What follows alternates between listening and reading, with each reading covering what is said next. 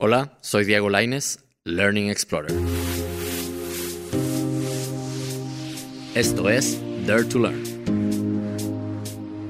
un podcast para los apasionados del learning y del desarrollo del talento de los individuos en las organizaciones y en el mundo. Cada semana entrevisto y trato de deconstruir a otros líderes de estas áreas y exploradores del aprendizaje para conocer sus estrategias, pero sobre todo sus tácticas para hacer frente a los retos del presente y para desarrollar el talento y las organizaciones del futuro.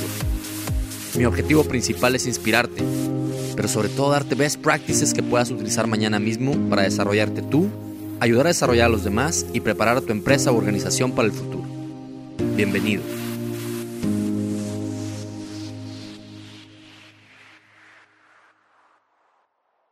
Hola amigos y colegas de Dare to Learn. En esta ocasión déjenme empezar un poquito distinto la presentación del, episodio de hoy. Quiero hablarles de una compañía que se llama The Grid.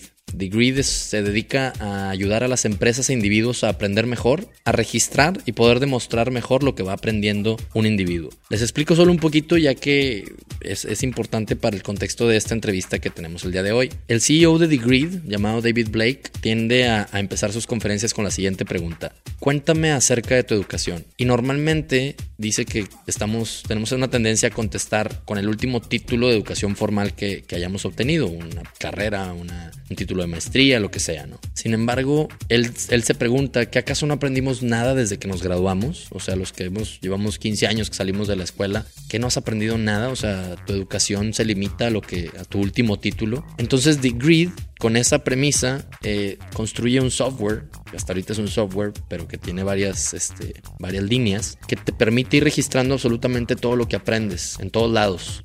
Algo que a ellos les gusta llamar eh, tu locker, tener tu locker. Con esto lo que logras no, no, es no perder tu track de lo que vas aprendiendo y además vas ganando puntos por lo que aprendes. ¿no? Ellos están tratando de disrumpir ese, ese, ese concepto de que lo último que aprendiste es lo último que estudiaste formalmente. Lo que es muy interesante es que otros, incluidos los empleadores y reclutadores, puedan empezar a ver lo que has aprendido. Y esto abre una nueva vertiente en el tema de atracción de talento, reclutamiento, etcétera, Sin embargo, lo que yo veo verdaderamente innovador ahorita en The Grid, que es algo que realmente lleva poco, es que ellos están ofreciendo una manera práctica, seria y al parecer acertada de certificarte en esos conocimientos y habilidades que vas obteniendo en tu educación no, en tu educación no formal. Y esto te puede dar muchas ventajas tanto a ti que estás buscando chamba o que buscas un, un giro profesional o simplemente posicionarte en tu profesión, como a los empleadores y a las empresas de que sepan realmente qué es lo que sabes hacer y no se debes base nada más en el último título que tienes.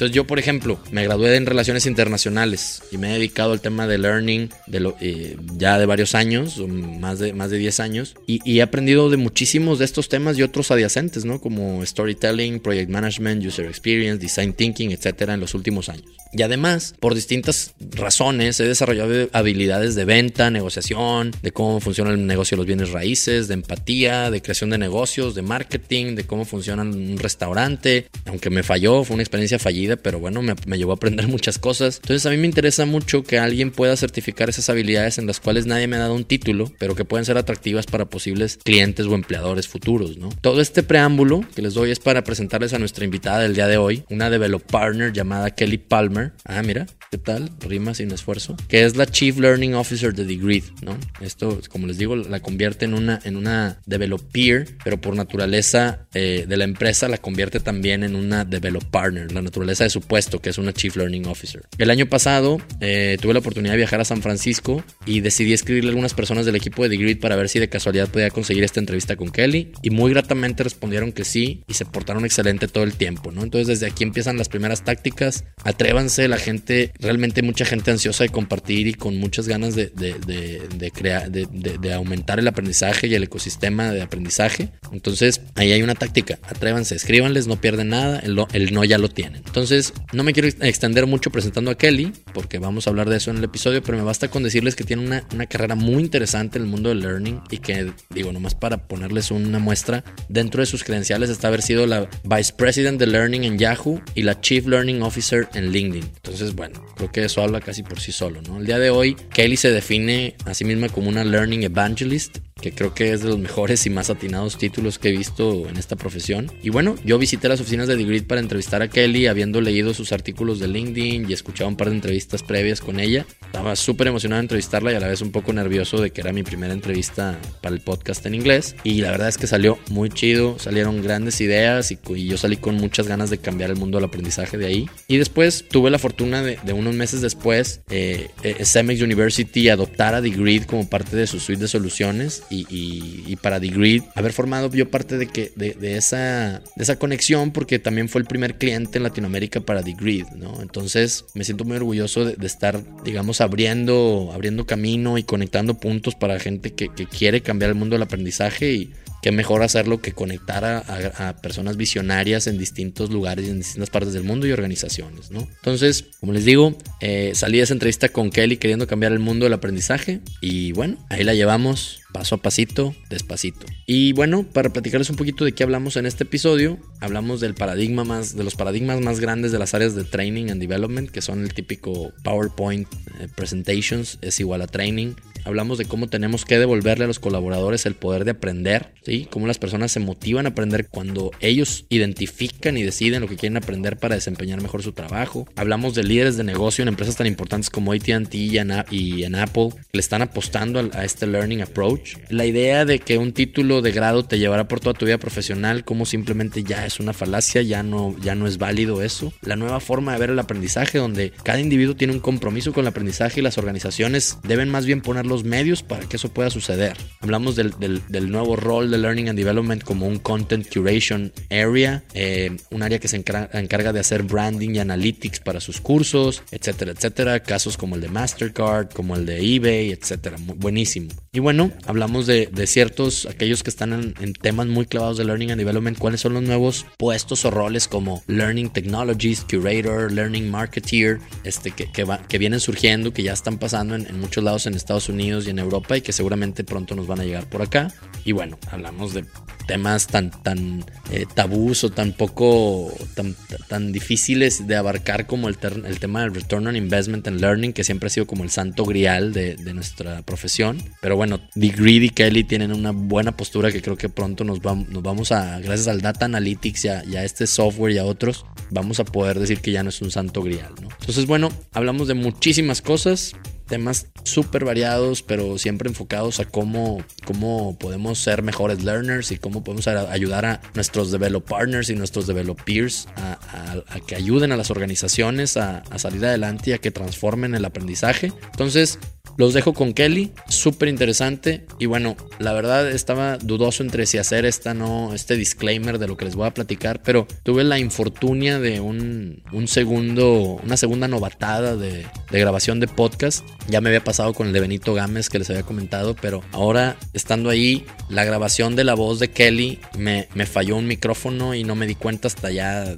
estando casi de, regreso en México, no pude hacer nada al respecto. Traté de rescatar lo más que pude la voz de Kelly. Eh, contraté un estudio que me ayudó, pero batallamos muchísimo. Van, a escuchar que la calidad del audio es un poco menor que las de otros episodios, pero se hizo, se hizo lo que se pudo con su voz y la mía, desafortunadamente, estaba todavía peor, ¿no? Este, que les platico que lo que tuve que hacer fue regrabarme a mí mismo en ese estudio lo cual fue una experiencia medio extraña de tener que eh, recuperar el, tanto las palabras como el estado de ánimo en el que estaba mientras entrevistaba a Kelly. Entonces, pues bueno, van a escuchar un poco de raro el, el episodio, pero bueno, yo les tengo tanta confianza que ya les platico todas mis penas y, todos los contratiempos por los que he pasado. Y, espero que no se oiga acartonado o falso. Ustedes tómenlo como si nada de lo que acabo de decir les hubiera pasado y sáquenle el mejor provecho. Saquen las tácticas, saquen las estrategias y atrévanse a aprender.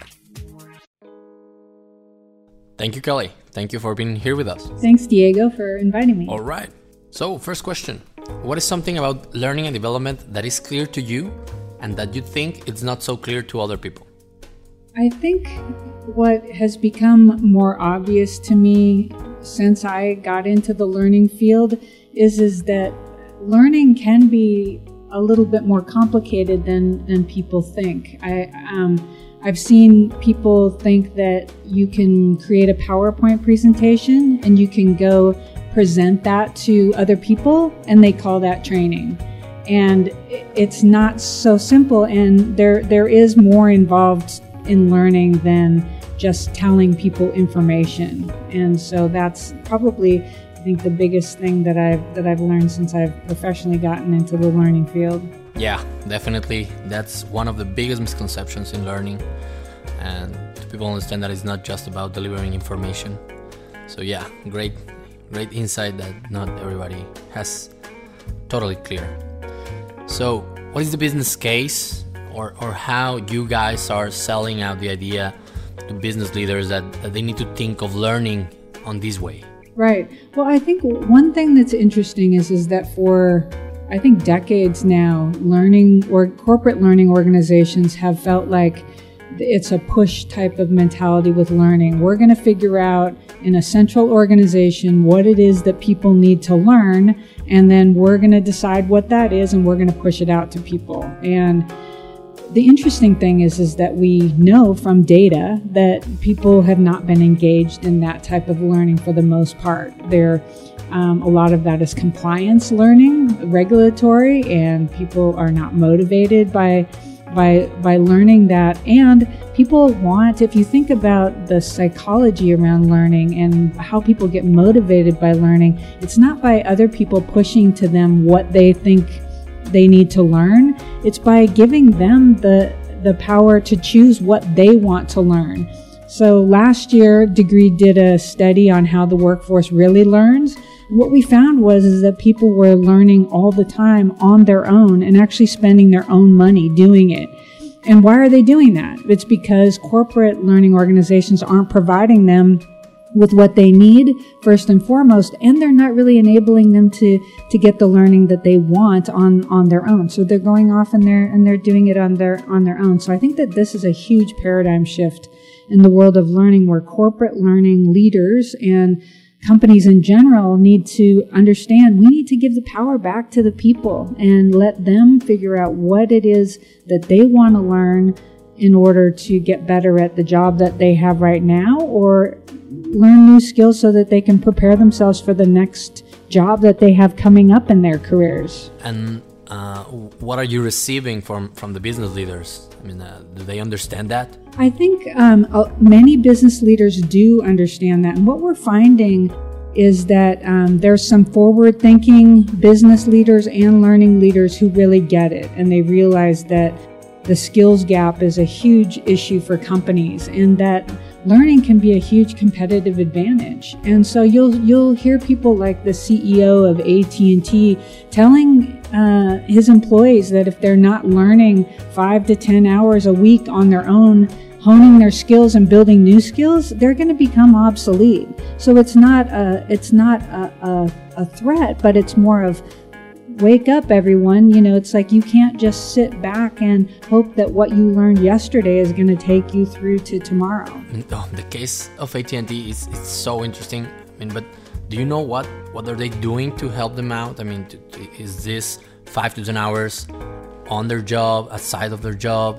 Do you get this? Do you know what, what exactly they are doing? I, I don't know exactly what um, what learning strategies they are in, employing to empower their learners, um, but I do know that it's a mandate from not the learning organization, not the HR organization, but from the CEO of the company that's saying, look, this is uh, an economic imperative for us as a company. So you'll see a lot of uh, business leaders realizing that talent is is crucial and helping employees build skills is crucial too. So, for another example, is um, Angela Ahrendts at, at Apple. She just joined from Burberry a couple of years ago as the head of Apple Retail. Why? Because she has she understands the the imperative of a strong company culture that enables people to grow and learn and develop their careers. And she's investing in in people there and putting together new strategies. And again, this is not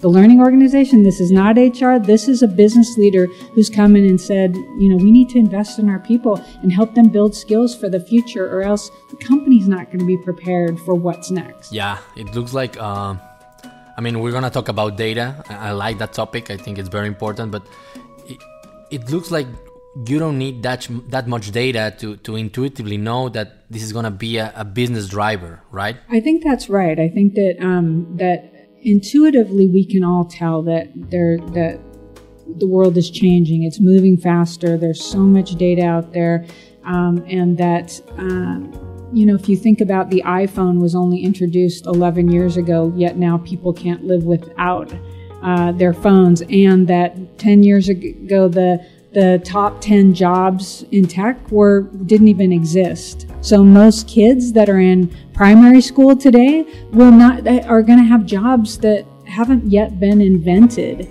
And so when you think of that, yes, intuitively you can deduce that wow, we better be thinking about this and figuring out how people can build skills. What I would say about data though is is that um, even beyond the intuitiveness of knowing that we need to build skills, how do we actually use data then to see what skills our employees have, what skills they're building, and what skills they'll need for the future? I think that's the key that uh, data can really help with moving forward. Yeah, to jailbreak. Yes, absolutely. And and jailbreaking, I mean, just to be really uh, explicit about that, I mean, the, the, this idea that um, you can get a four year college degree and that it will carry you throughout the lifetime of your career is is no longer valid anymore. Yet, when we think about how to talk about our education, it's the only currency we really have to talk about what we know and what we can do. And so that's, I think, what, what we're trying to change. And if you can start thinking about what people can do in terms of what skills they have or what skills they're building, it can be much more relevant. Yeah, that's great. That's great because I think it's about changing the, the language as a whole, you know? It's very common to define ourselves for, for what we study or what uh, our job descriptions are, and this is a, a new way to present ourselves. Um, I don't remember in, in which podcast I heard it, but I remember someone saying that when somebody asks me what I do, I start by telling them what I believe on, and that's that's cool, and that's and that's how we can tell the things that that we are um, we have a common ground, etc. So um, I think it's it's a new way to tell the things that we know and not just our college degree. And I really like that philosophical view that Degreed has on on, on or, or that Degreed stands for. Okay, and uh, jumping a little bit on the learner side, how can we learn to be a lifelong learner? I mean, you, you know, because not everyone gets it, and not every everybody wants it maybe.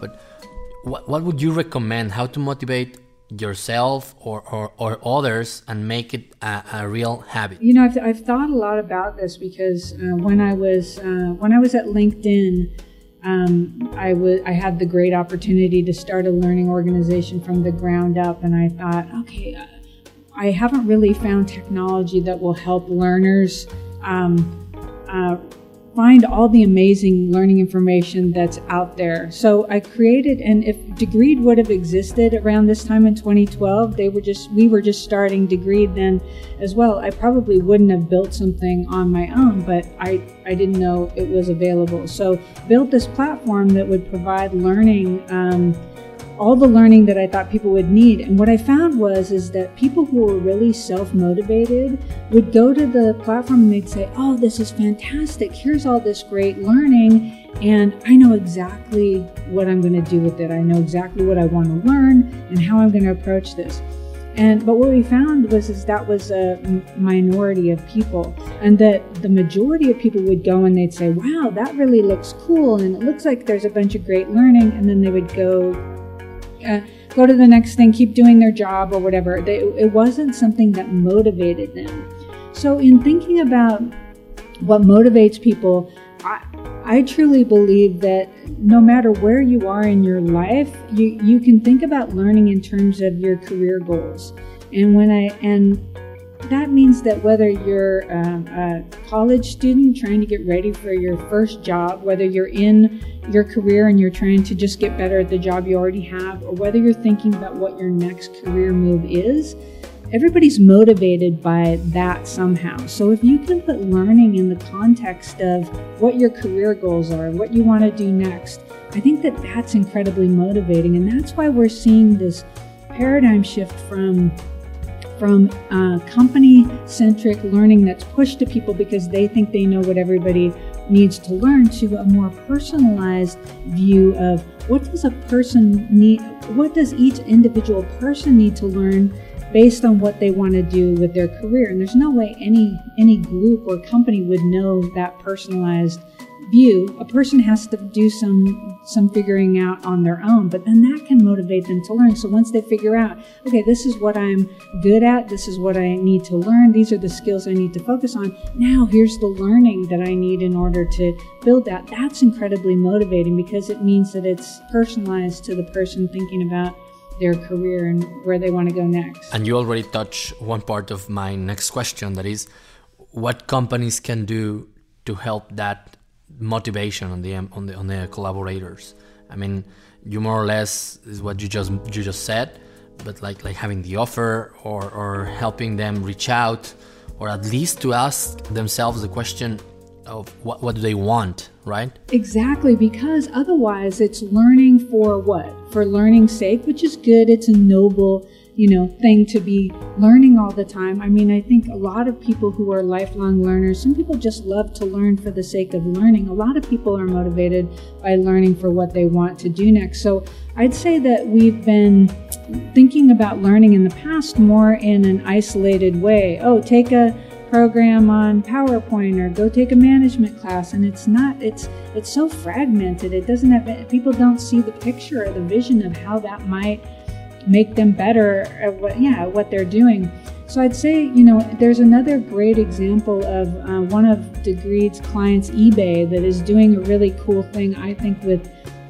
their employees and actually really embracing this idea that that motivation, employee motivation is through thinking about your career. So they actually put together a suite of tools where they start with people's career aspirations. They give them a tool to say, you know, think about what you want to be doing, you know, now and for your future. And once they've actually put some thought into what their career goals and dreams might be, then they go to Degreed and actually find the learning that they need but they've actually taken it a step further that once people actually learn the skills and they can see, oh, I'm actually building these skills that I set out and I've set some goals for myself. I'm doing learning and I'm building these skills. Then what they've done is put together a career marketplace where they've said, here's the open jobs and also here's open projects where you might be able to apply the skills that you're building to real work here at eBay. And it's the, the employees love it and it's really it's cool. a really I mean, great model really i think cool. people should think and, more about you know i was i was reflecting on on some of your articles that by the way are very interesting and some other articles mainly by by Bersin and Deloitte and and I, I was thinking if if now everybody or everyone is responsible for their own learning right it looks like like you are responsible for your own learning and it's also the responsibility of all the departments in a company to, to be uh, in charge of learning. So where does that leave us? You know, the learning and, and development departments. Wh- what is our role now, or what is, is what what is going to be our role now? That everyone should be their own master of their future learning. Right. Well, I I think that um, there's still a huge role for a for a learning and development organization or corporate learning. It's just maybe a little bit different than we've thought about it in the past. Um, getting more and more people involved in the learning process or in the learning journey can only be good for the company. So let's think about what the role is of the learning organization. Um, you can either, a learning organization can either see themselves as a, a, service organization where they take orders to design and develop training programs and then deliver those, or they can actually be seen as a strategic um, enabler to the business, which I would argue that the latter is much more powerful. So imagine you're a learning leader and you're putting together a strategy for learning for your company. And your only role is not any longer just to design and develop training or learning and deliver that, but to say, how can I help all of our employees with learning and how can I get everyone involved in the learning process? So, um, in the past, you might have had instructional designers that would design and develop this training. What about Um, and we'll still probably need instructional designers that will focus on on content that only is specific to, that's specific to your company, where you can't get that content anywhere else. But other than that, there's so much content out there and a lot of great content. You don't need to create everything. So what about creating a role? And I've done, we have this role at Degreed, and I created this role when I was at LinkedIn as well. And it's that of a content curator. And that is somebody who actually can go and find the best content for a particular content so that you make another person's life easier. So let me give you an example. Is it a full time job? Um, maybe. I mean, we, um, it, it depends on, um, uh, on how much content you're wanting to curate and how many more people you get involved in the process. Let me give you an example. Mastercard is another one of our um, of our clients, and they're they've got an amazing learning organization. But they didn't. They also wanted to get their employees involved in the process, so they had a contest.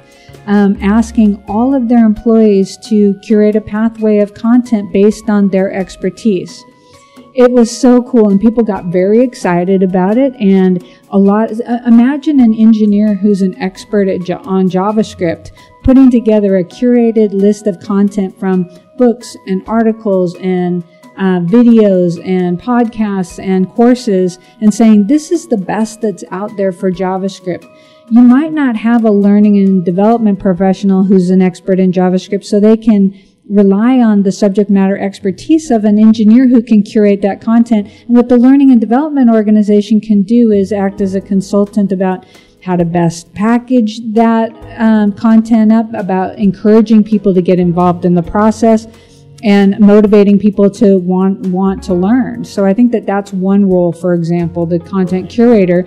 Another great example of a new role would be a learning data analyst. So if now you're starting to look at, you know, what are people learning? What topics are they searching for? What skills are they building?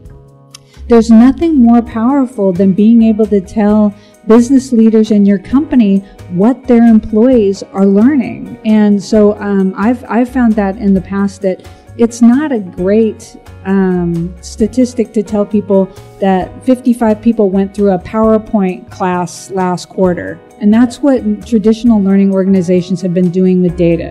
Is, it says nothing. It says nothing uh, about what people learned. It doesn't say anything about what they can do. It just told you that people either signed up for the class or they were sitting in a classroom.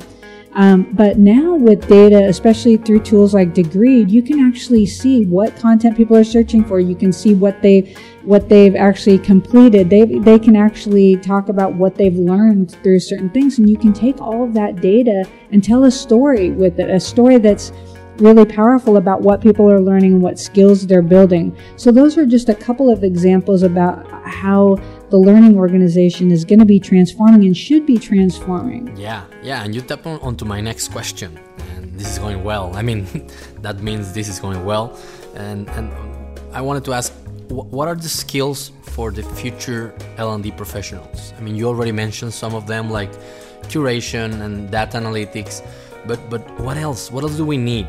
And, and how can we learn that? I mean, uh, Degreed, of course, is a way, but but what will you suggest for people in our profession and, and, maybe in every profession, but especially in learning and development, to start worried about? Right. So so the two I already mentioned, content curation and uh, and uh, data analytics, learning analytics are huge.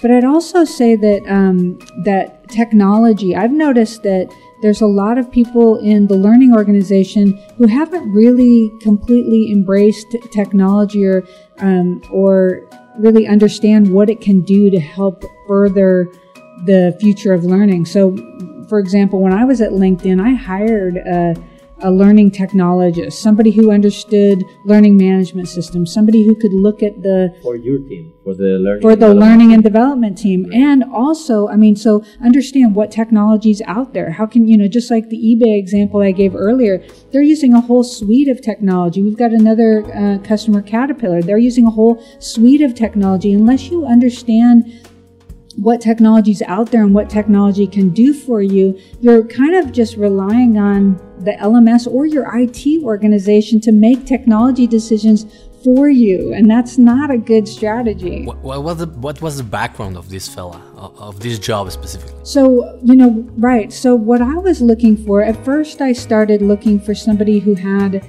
um, LMS expertise, but I. Um, I didn't want somebody who was too biased in that regard because if you just get somebody who thinks that the LMS is the end all be all to your technology strategy, it's going to be short sighted. So I actually then started going towards um, technical engineers who were passionate about learning, and you'll find that there's a lot of them out there, and um, and actually that didn't actually have so much expertise in the LMS, but they could learn. Obviously, they could learn what that was about.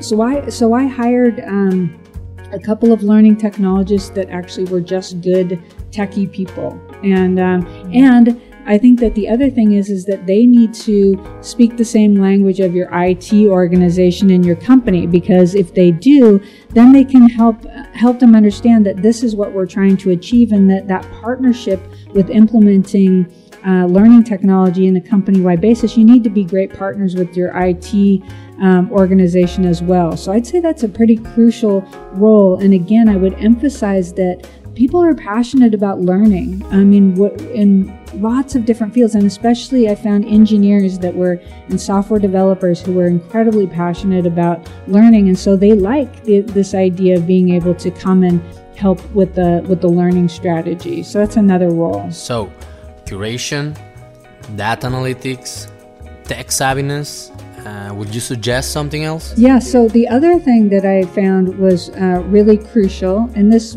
may not seem so intuitive, but uh, marketing and, and uh, kind of PR type of uh, expertise. Because one of the things that I think that, that as learning professionals, we've tended to think that when we design and develop programs or when we have uh, learning offerings that people, you know, we can announce it once and people will just, they will come and they'll know all about it. But the reality is, is that you could be spending a huge part of your time marketing and communicating what it is that learning has to offer to the organization because it doesn't, it, doesn't stay in people's mind all the time. And if you're curating new content all the time, you want to be talking about what new content is out there and available. So I would say that there's a, if you, re, learning professionals should start to think about learning as a product, right? And products have marketing out there you wouldn't you wouldn't not market your product after you built it right so why are we not doing that with learning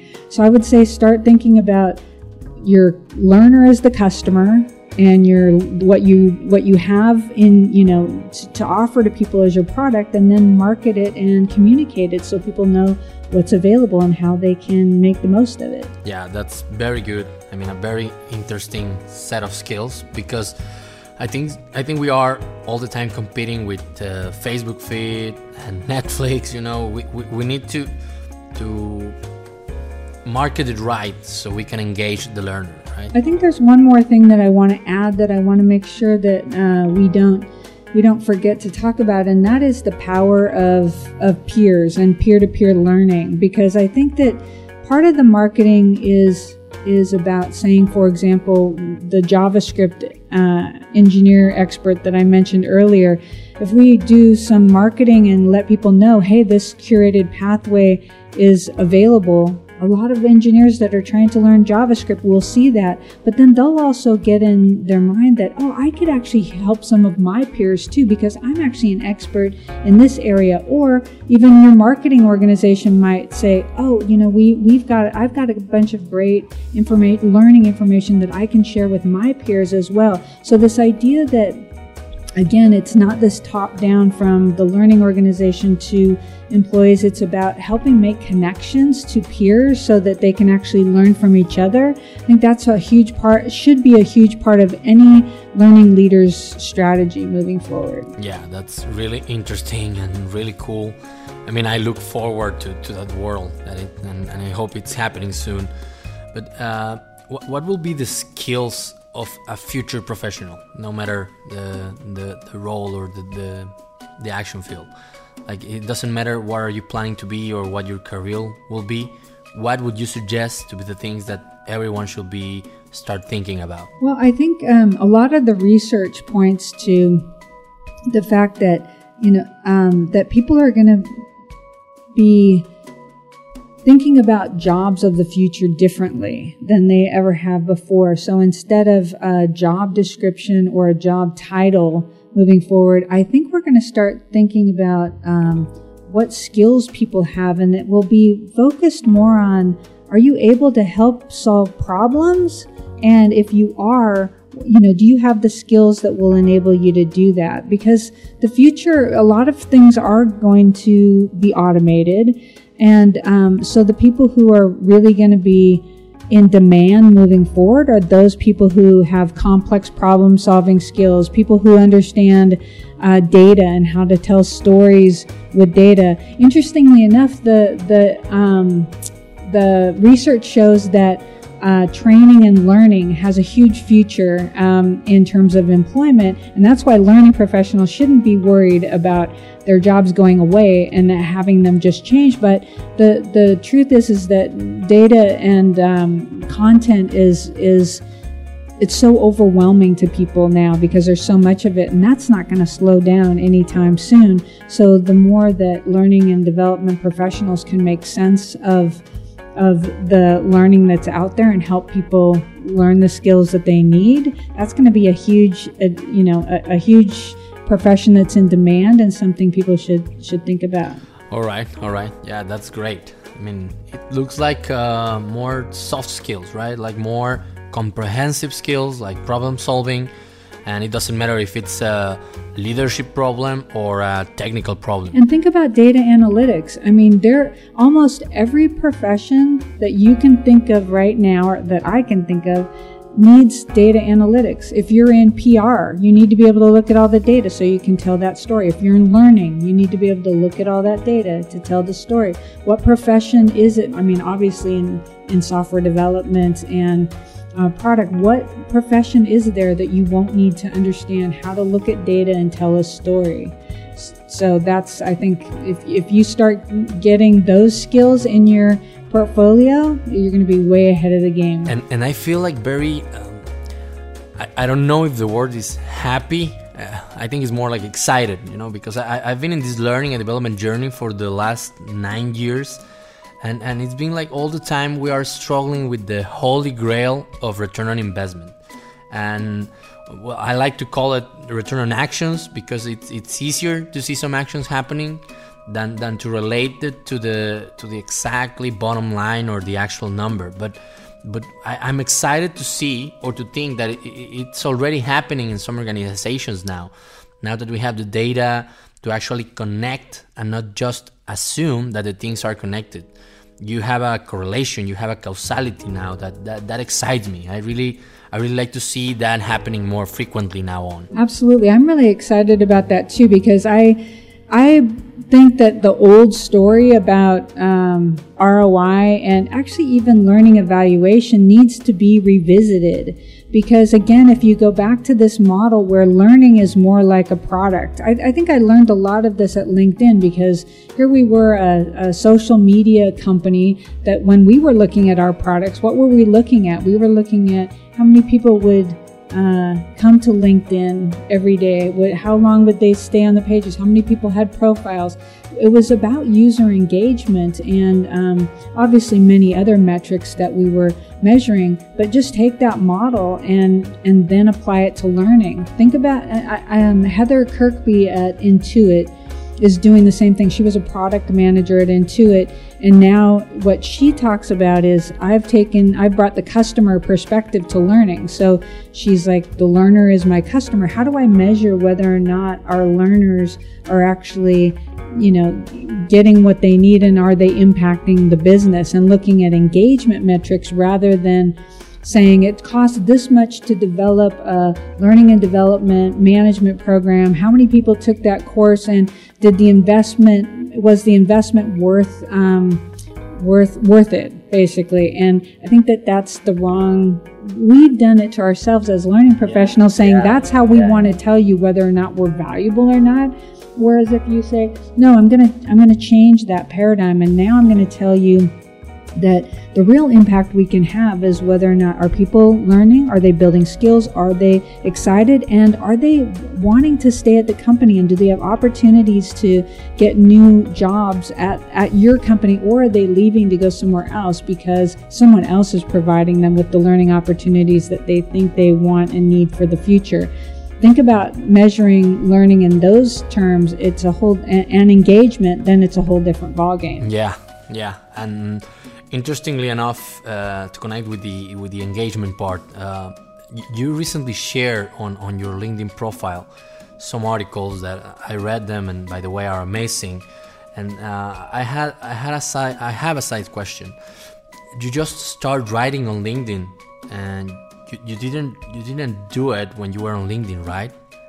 Why? Well, that that's very a very interesting uh, question. I I had thought a lot about starting to write about learning when I was at LinkedIn, and I found that I was so immersed in it that I didn't carve out time to actually do it.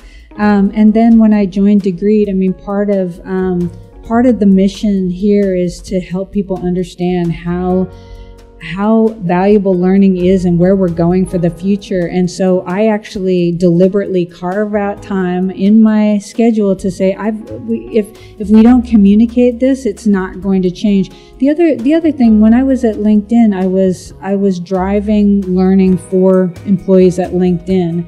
I'm a Degreed now and we're actually uh, driving for the industry, right? I'm trying to um, partner with my peers in the industry, and we're trying to. It's a movement that's going on now, so it became even more urgent and critical to start writing. Um, you know, s- since I joined Degreed, because it's part of the movement that we're on. Okay, right. Um, and two things there. I mean, I'm really glad that that, that you craved the time out to do those really good articles. I mean, they are like like a light at the end of the tunnel to all this this movement that sometimes in Mexico we, we don't feel it, you know? We, we sometimes feel so far away from the trends. Uh, I mean, we are doing our best, and that, that's actually why, why I started Dare to Learn. Uh, it's, it started like a call to the community to tell, you know, guys, we need to talk about this more. You know, professionals all around uh, Mexico, Latin America, even if you are not in learning and development, listen, we need to dare to learn more know consciously in a conscious way because because it's coming you know the future is coming. It's like like it's like game of thrones you know the, the winter is coming. And so i'm really really glad that you are you are calling this a movement too because i think it is that you know it's it's uh i mean uh, i'm talking about other uh, some of, of the other things that i saw on, on your linkedin profile. When you, you share an article on the from the MIT Sloan uh, that uh, talk about the, the longer careers, right? So my question is, what what do these means from a learning perspective, from the learning need? How many times would you would, would, everyone needs to to reinvent their career or will need to reinvent their career throughout life? And the question is, what what does it means from for the learning perspective of the employee and what what if you are not the learner type? And and what does it means for learning and development as a function? I think that's a great question and i had the privilege of uh, meeting andrew scott um, a few weeks ago in london and he was the co-author of the book called the hundred year life. And in that book um, they talk exactly about this the fact that since we're living longer it actually means that our careers are longer than we than we um, than we even thought we had. But I mean, for example, my son just graduated from college, and he's probably looking at at least a sixty to seventy year career, and it, that might seem daunting at first, but um, but even for uh, for people who baby boomers in the workforce, I think a lot of people thought that baby boomers would be retiring, but actually they're reinventing themselves and deciding what, what they want to do that's meaningful for them in in the next phase of their lives. So I think that the way people um, might want to think about it is an exciting time where you don't just decide for one time in your life what you're going to do for your whole career, but you say, I have an opportunity to reinvent myself many times. One of your questions is, well, how many times? And I think that depends. I think that depends on who you are, what career you choose, what you think you want to do next. I know for myself, um, I I've changed careers many times, and one of the opportunities was, you know, when I was at Sun Microsystems, and I it wasn't even articulated so much that you can change your career or reinvent yourself. It was just kind of the culture that was at the company where it was if you wanted to try something else in the company, you wanted to move from product development into corporate strategy, that was great. That was encouraged, and we would help. You know, we would help you figure out how to do that. So I think if people think of it as an exciting opportunity where they can decide, and it doesn't have to be um, all planned out at the beginning. You can kind of see where your career takes you, but that's exciting that you can actually change many times in your career and as many times as you want. Yeah, yeah, I think that's great. I mean, uh, I do think it's exciting, but. Uh, maybe for some people it's also scary. I mean, uh, now that that the the world in the world it means that you no longer choose to learn more, right? It's just gonna happen. You're just gonna need to do it. Because, uh, and my question there, the next question is related to to to another one. There's something. I mean, just a, a, a quick uh, parenthesis. You know, uh, something happened to me this this year that I start to reread some books. I don't do that much, but uh, this year I reread uh, a couple of them, and one of those was The Alliance from Reid Hoffman, that you for sure know. And uh, I reread it because I wanted to suggest it to a friend, you know. And I say okay, I need to reread this because I don't remember it well, and I want to make a good suggestion. And and, and the the Alliance talks about the need to change the social contract between the employee and the employer. And this means, of course, that you need to reinvent your career, but uh, this also means that maybe, and, and talking about engagement here, you, you may be talking uh, about in that reinvention, you may switch companies, you know, and, and, and companies need to, to accept that and, and, to encourage that reinvention.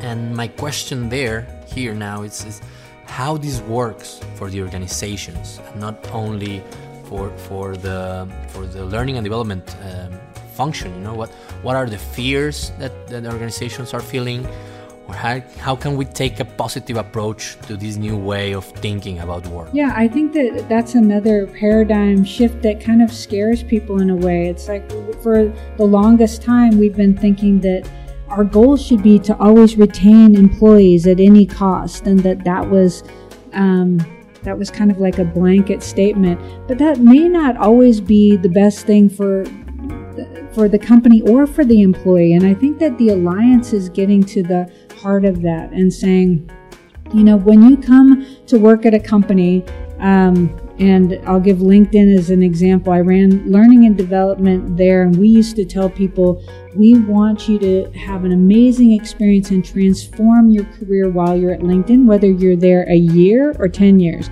People would say, Oh, so that's interesting that, you know, you, you don't care how long I stay, but you're going to help me transform my career. That's not something I've heard from many employers, right?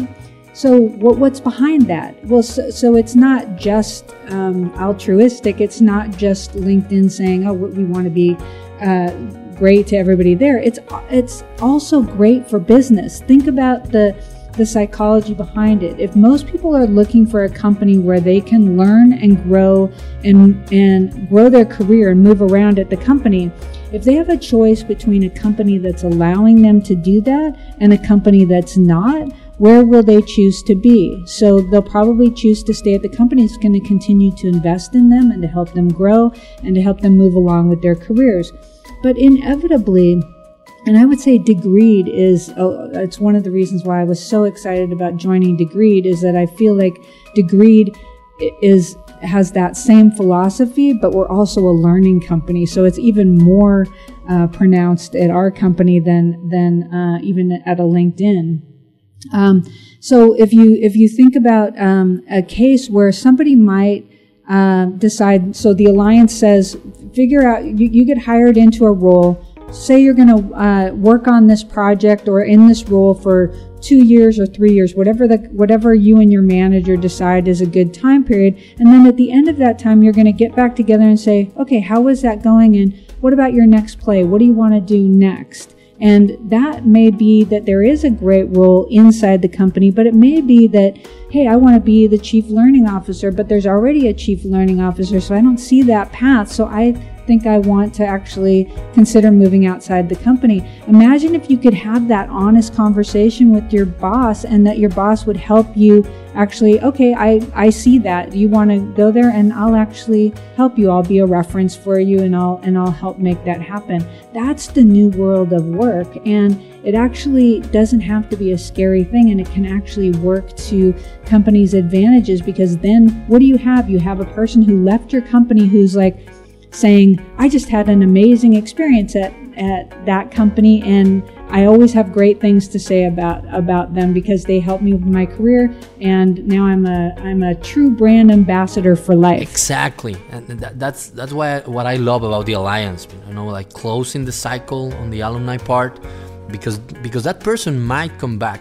It's such an important part of the conversation to have her or him on, on the radar maybe maybe they will come back or maybe they, they reference someone else or they will make a connection a business connection you never know. And you know, I go back to my days at Sun Microsystems. We had a very similar thing. We have a Sun alumni network. Sun's no longer, you know, Oracle bought Sun, so it's no longer the company that it was, but there's still a Sun alumni network, and people are incredibly passionate about their time there, and it's always a, a, a good feeling. And you want that. That will help people, you know, want to come and work at your company. It's it's your biggest. Uh, PR and, and marketing that you can get employees that used to work there, right? Yeah, yeah, I agree. I agree. And um, well, now getting a little bit into into Degreed now. Uh, can you explain to to the fellas of Dare to Learn listening there in the future?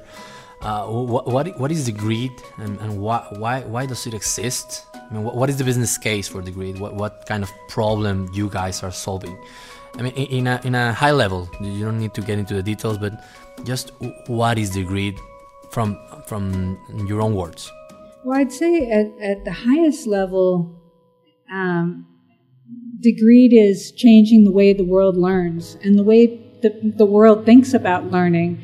So when we talked a little earlier about the fact that um, that there's a paradigm shift going on in the world of work and learning, and that learning is no longer something that is just push to people, and uh, people are learning all the time, every day, within a variety of of ways. And why are they doing that? They're doing that to build skills, so and so that they can, you know, grow in their careers. So if you think about Degreed as a lifelong learning platform, a place where you can actually discover and track all the learning that you do, whether that be events or podcasts or books or courses or your formal education, no matter what it is.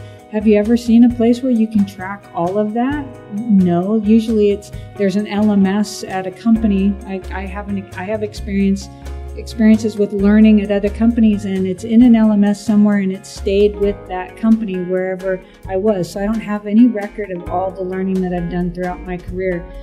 Degreed actually gives you a personalized like lifelong learning profile that you can take with you no matter where you go and it tracks all of your all of your skills. So as we move as we move forward into the new currency of skills and expertise, this ability to be able to track what skills you're building and be able to talk about what you can do and the skills that you have in ways other than just a college degree is going to become uh, an imperative. So Degreed exists to you know to allow you to be able to track, measure, and talk about your skills in a, in a way that you never were able to do That's before. Great. That's great, and, and I'm excited about it too. So, uh, because I consider myself a, a very curious guy and, I'm always learning, and, and that, that's that's part of why I started sending out the message, you know, like out there. And, and learning is, is something that you learn to love. It's like a, a small shot of dopamine, uh, of connecting the dots and being learning all the time. And, and but, but I, I, I often try to remember how I get there. You know, I, I very often run into that situation. And actually, before the interview, I was telling Lori that, like, damn, now that Degreed exists, I, want to go back like three years, you know, because I want my profile on Degreed to reflect all that I have learned in the recent past. And well, that that's maybe a little bit of, of ego talking, but but what I'm trying to say is that I'm really glad when I found Degreed because now I know there there is a way to have your tracking, an easy way to retrieve your learnings or the or the things that you're learning. Because you know I, I used to save all the podcasts on my iPhone, the, the podcast that I, I, I heard. Uh, you know, because I, I wanted to have it like easy to, to remember, but then the memory was full and things like that. I use I, I use a lot of different tools like Pocket and Evernote and notes and everywhere now now it, when, I, when I found out about Degreed I said damn eh, eh, eh, this is great because it, it, I was looking for for for a locker as you guys like to call it. So when, when I found you guys it was like wow uh, this is it. But but I also would like to for everyone to, to join this this tracking trend because that's the way this is gonna uh, win win momentum and and also uh, I don't know how to say like like a backup right? Well, and what's really interesting uh, about this too is is that we've taken a real learner centric view um, to learning and really put, putting the learner in in the driver's seat with that. But what we found, in fact, Degreed started as a consumer.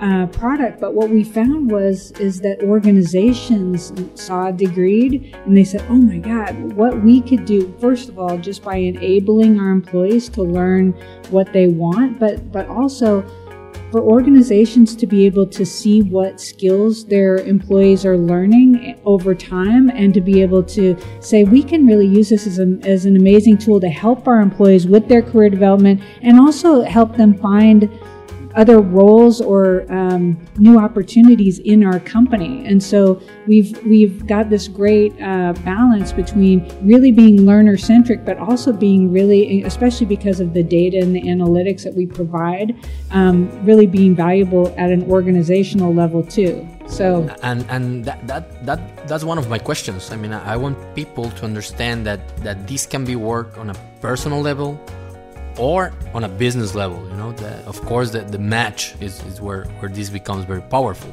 But it, it is important to understand that right? But uh, for, for business fellas or for the learning and development people out there you know, the, this is uh, look at Degreed or they can look at Degreed as, as, as the the way of source of information that we have always wanted right? From from our participants our collaborators in, I mean, in order maybe to, to, to promote them, for example.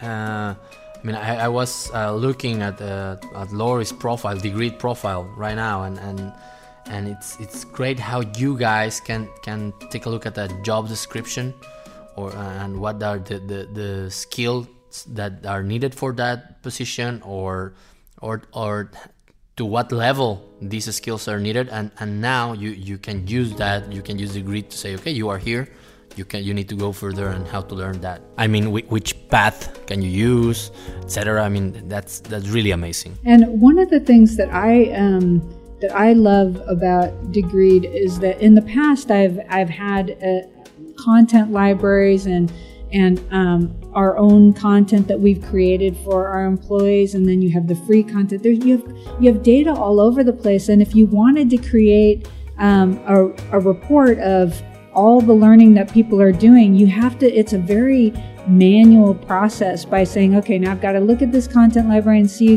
what the data is from that. And now I've got to look at this other content library. Now I've got to go over and look at my LMS. And then how do I, how do I bring in all the free content that people are using? People, a lot of people today are manually trying to compile okay, that. So it's clear.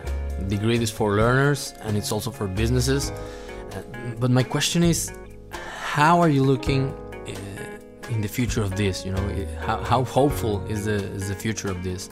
Maybe it's already happening. You know, is, are companies using this as a, a real differentiator for for hiring or for paying higher wages or, or not? I mean, this is something that that Degreed aspires to, or is already here.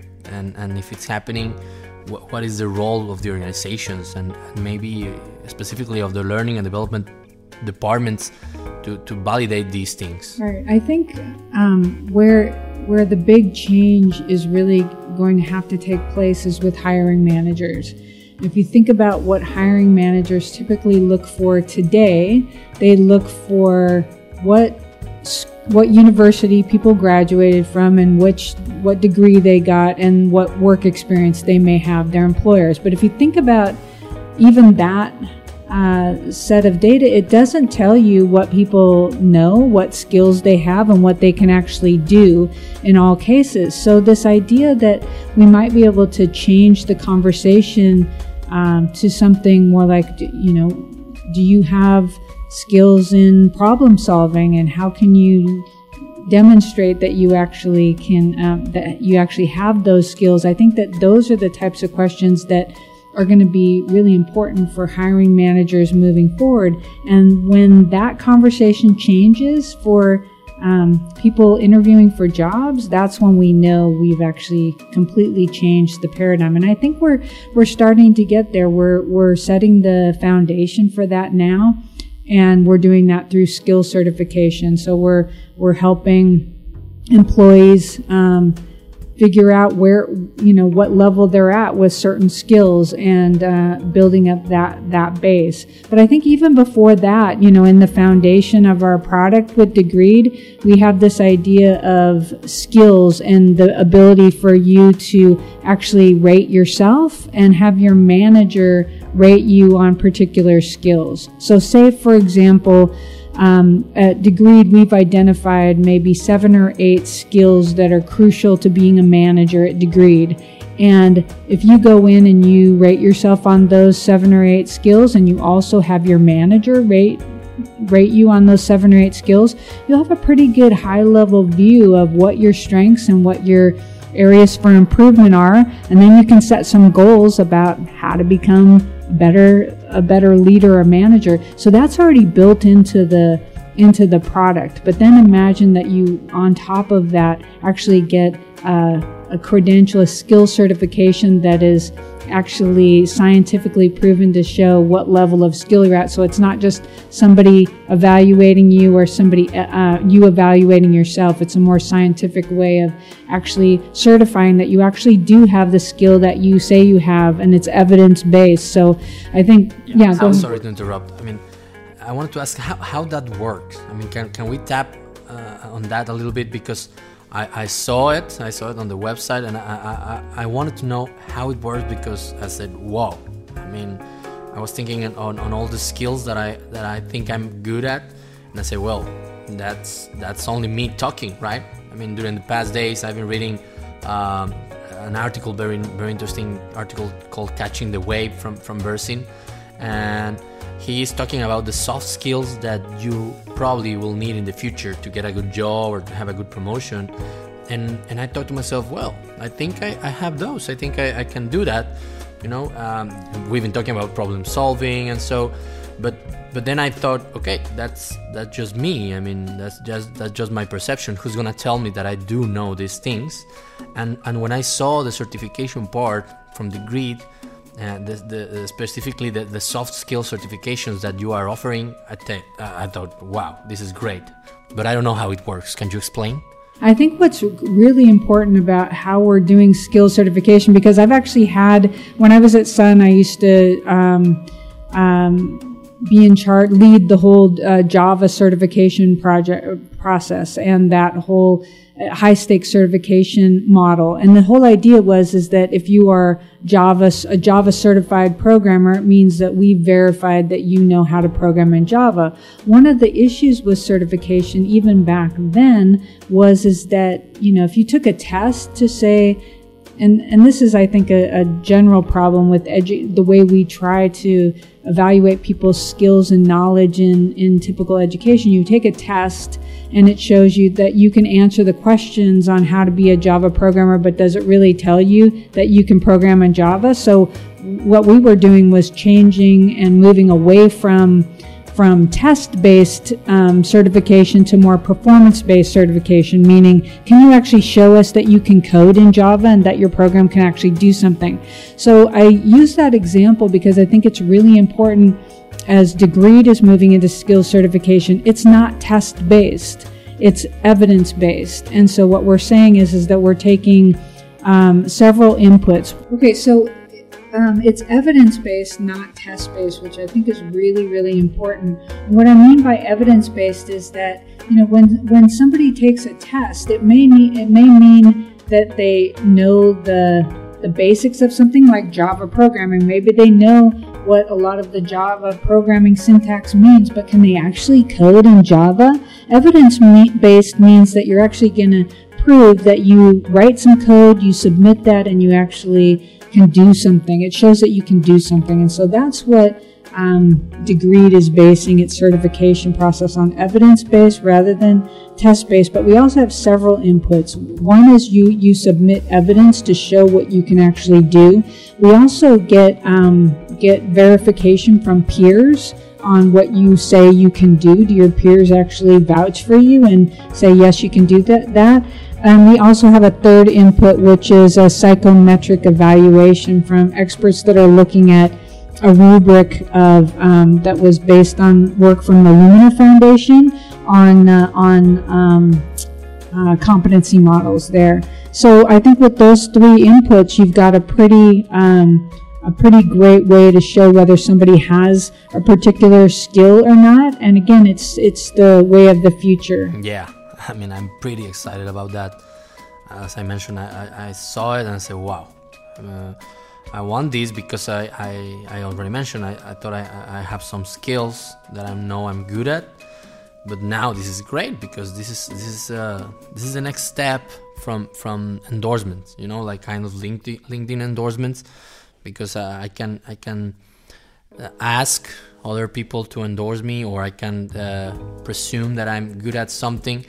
But these uh, those endorsements are probably intuitive or intuitively based on in a lot of things. And i think this is gonna this is gonna be a game changer you know? You now we are actually you are we are making sure that that someone can actually do the work he's been saying he can do or he has the skills he or she been saying she has. So yeah this is great. Very exciting. Yeah i do too. And i think that um, you know where endorsements from linkedin really uh, in a lot of ways i think they they miss the mark because people don't really trust that they're that they're uh, very comprehensive. I mean, anybody can endorse anybody for any skill, and I think it's lost some of its credibility. You have to look at that, and also, I think from other learning and development vendors, it, not all certifications or credentials are created equal. Just because you took an online course and they say that you get a credential for that, that's not the same rigor as actually going through a whole process to get certified that's um, that actually means something. So i think the industry as a whole is going to have to understand the value of um, and the rigor that goes into certain credentials and not into others and once we once we get again it's a movement once we get um, a groundswell of people understanding that and hiring managers start looking, you know, for people and um, wanting to hire based on skills that they can demonstrate that they actually have, I think we're going to actually change the whole game. Yeah, and it's a way for you to have a, a baseline on, on what you're good at, right? And, and what you need to do to get better. And that's great. I mean, I really think, again, it's going to be a game changer. And, well, uh, just to try to make uh, to go to uh, wrapping up, right? What what what is the advice now that you are giving to the chief learning officers and the chief HR officers? I mean, what's your invitation? What is the great invitation? What can you tell them that that I don't know, and, and it's not not trying not to get too technical, but more more inspiring. Well, absolutely. I'd say first of all, there's probably never been a more exciting time to be in the learning field since so much is changing, and I think it's our opportunity to um, to really have an impact in the world of work in a way that we have maybe always wanted to have, but haven't really. Uh, necessarily succeeded. And so, again, I would say that that means thinking about how do we motivate people uh, and to want to be lifelong learners because it's always been my i always cringe when i hear people say uh, that they don't want to um, that learning is something that they feel that they have to do rather than something that they really want to do because inherently people really do love to learn and we have to take some of the blame for the fact that people see learning in a certain way and don't really feel like they want to do it because they think it's compliance training. So here's our opportunity as learning leaders and um, and uh, business professionals, really, because it's going beyond beyond just learning in HR organizations. Is is that the world, the the future of learning and the future of work has a lot to do with how we empower people to learn and build skills that will help them. Uh, for whatever career they choose to be in for now and, and in the future. And so we have we have the opportunity to influence that in a major way. So let's take let's take the opportunity and really make it make it happen. That's great. That's great because you know I think it's like like uh, with the Spider-Man. You know, with with great power comes great responsibility. And well, I, I, don't know. I think it's I, I feel it's our time. You know, I, I don't know if it's my bias. Probably there's a little bit of that but I really think that in the future of work, learning it's about to be as important or more than finance and marketing. I don't know. It, it's exciting, but but we need to be up to the challenge. You know, and, and I love to have people like you um, who are looking for, for that future where where we make the difference for, for people and businesses. You know, that's it's great. It's great to have to have you here, Kellyanne, to to see that this is becoming a movement. Absolutely, and I think we'll see more and more business leaders uh, realize that this is a, an economic imperative and that the skills gap is real and that we can really do something about it. We see some pretty innovative people and companies that are um, actually creating innovation groups, right, through digital transformation. And learning is actually moving into the innovation groups because it's not just about um, designing and developing a, a, a, class or a PowerPoint presentation. It's about changing the world of work and helping people succeed for the future. So I think we might see some big changes in that area as well. Yeah. Exciting, right? Yes, absolutely. So, uh, rapid fire questions, is that right? So, uh, one book that you can recommend? Uh, well, I actually like to, to ask for two books. Uh, one that can be related to learning, and another one that whatever you want. Well, the, the few that come to mind one is uh, Todd Rose, who's a professor at Harvard right now, wrote a book called The End of Average. And I absolutely love, love, love this book because it helps put in perspective why we've been thinking about learning in the old paradigm for so long the truth is is that nobody's average and we need to stop thinking about people as being average and, and providing average solutions. It's um, so Todd actually teaches a class in uh, personalized uh, learning at Harvard, and it's because that's the future, and that's a, it's about helping each individual get to their highest potential, not trying to provide standard education for everyone. So, great book. I encourage everybody to take a look at that and, and read it. I think the other one, you know, that I've been reading recently, and I mentioned it earlier in this interview, was The Hundred Year Life, because I also think that it's a it's a game changer in terms of the way we need to think about um, our, our lives and our careers and how much learning plays a huge part of that and lifelong learning and that it can be something so exciting and it doesn't have to be something we dread. It actually can be an exciting adventure that we're on and uh, and how learning can play a huge role in that. All right. That sounds like a really good reading.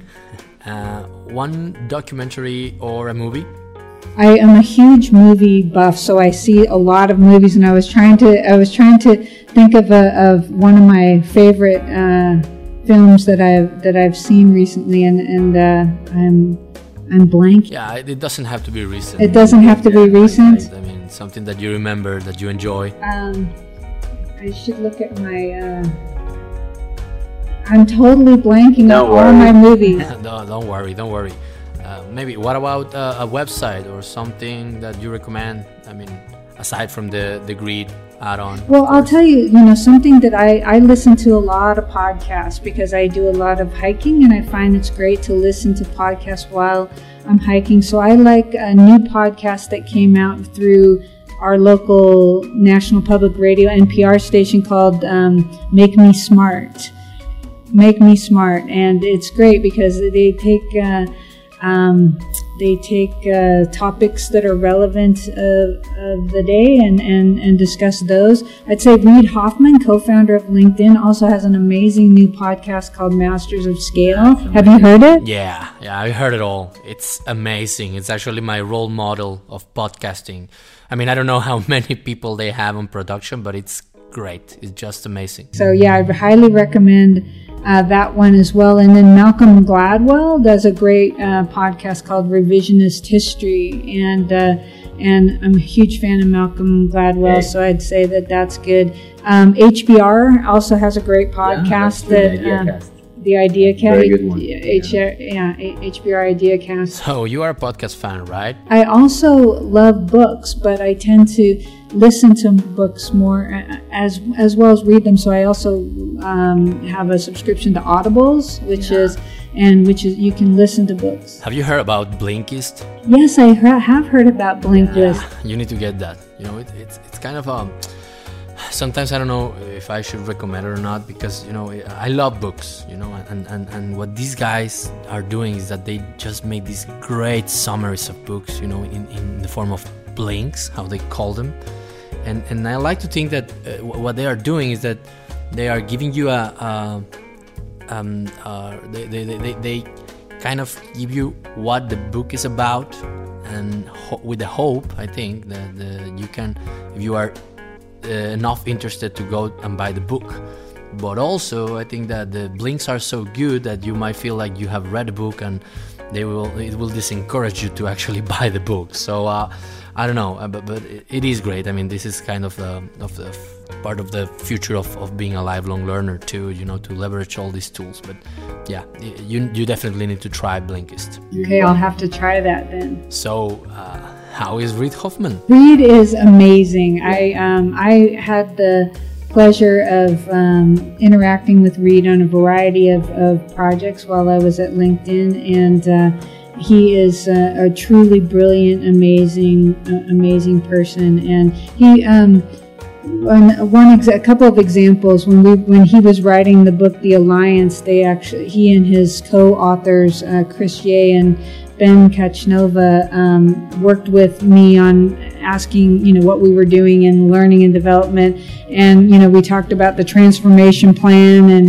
and helping people move along their careers, and so that was that was really great. And then we just spent an hour with me and a few on our team to talk about our learning platform that we were building and uh, and how we were. Uh, bringing learning to all LinkedIn employees. And so, very gracious. We worked with him on the alumni uh, LinkedIn Alumni Association and and that as well. So yeah, he's he's brilliant and very um, uh, very approachable and. Uh, and totally admire him. He, I'm, I'm a huge fan. And that's great. That's great. And uh, how is uh, David? Uh, David CEO Blake, our CEO of Degreed. Well, I mean, I, I, have to say that you know David was a huge reason why I joined Degreed. And uh, when I when I was still at LinkedIn. Um, uh, I was introduced to David and realized that we had um, the same passion for learning and education, and we had the same vision in mind with what we were trying what we were trying to do. And uh, so I, I find David to be the passion behind this vision. And he he he really believes in this movement that we're that we're on. So i feel incredibly fortunate to be able to partner with him on this vision and on this learning journey. And um, and uh, if you get a chance to spend some time with them, I'd highly recommend. All right, yeah, I will try to. Um, well, and, and this has been amazing, Kelly. I mean, I'm really thankful for your time, and and it's really an honor for me to be here on on Degreed offices in San Francisco. And you know, I, I started there to learn like a year ago, and and finding Degreed on on the way, it's it's really it's great, you know, it's motivating to, to feel like this is becoming a movement that, that, that we are on the right path.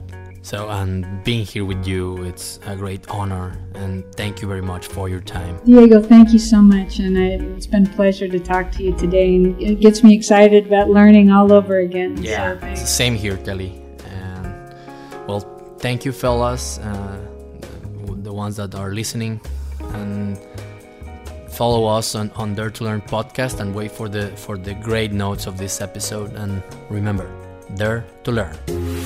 Muchas gracias por acompañarnos en otro episodio más del Dare to Learn podcast. No te voy a pedir que nos califiques ni nos des reviews, eso nos ayuda, pero no es lo más importante. Lo que sí te pido es que si encontraste algo valioso en este episodio, lo compartas. Al final, de eso se trata Dare to Learn. Si quieres saber más acerca de este episodio o de otros episodios anteriores, ve a www.diegolines.com.mx diagonal podcast o visita la fanpage de Dare to Learn en Facebook. Si quieres recibir las notas de este episodio y más contenidos relevantes acerca del mundo del learning, suscríbete a mi newsletter en Diego Lines en www.diegolines.com o déjanos tu mail en la fanpage de Facebook. Gracias Explorer, Dare to Learn.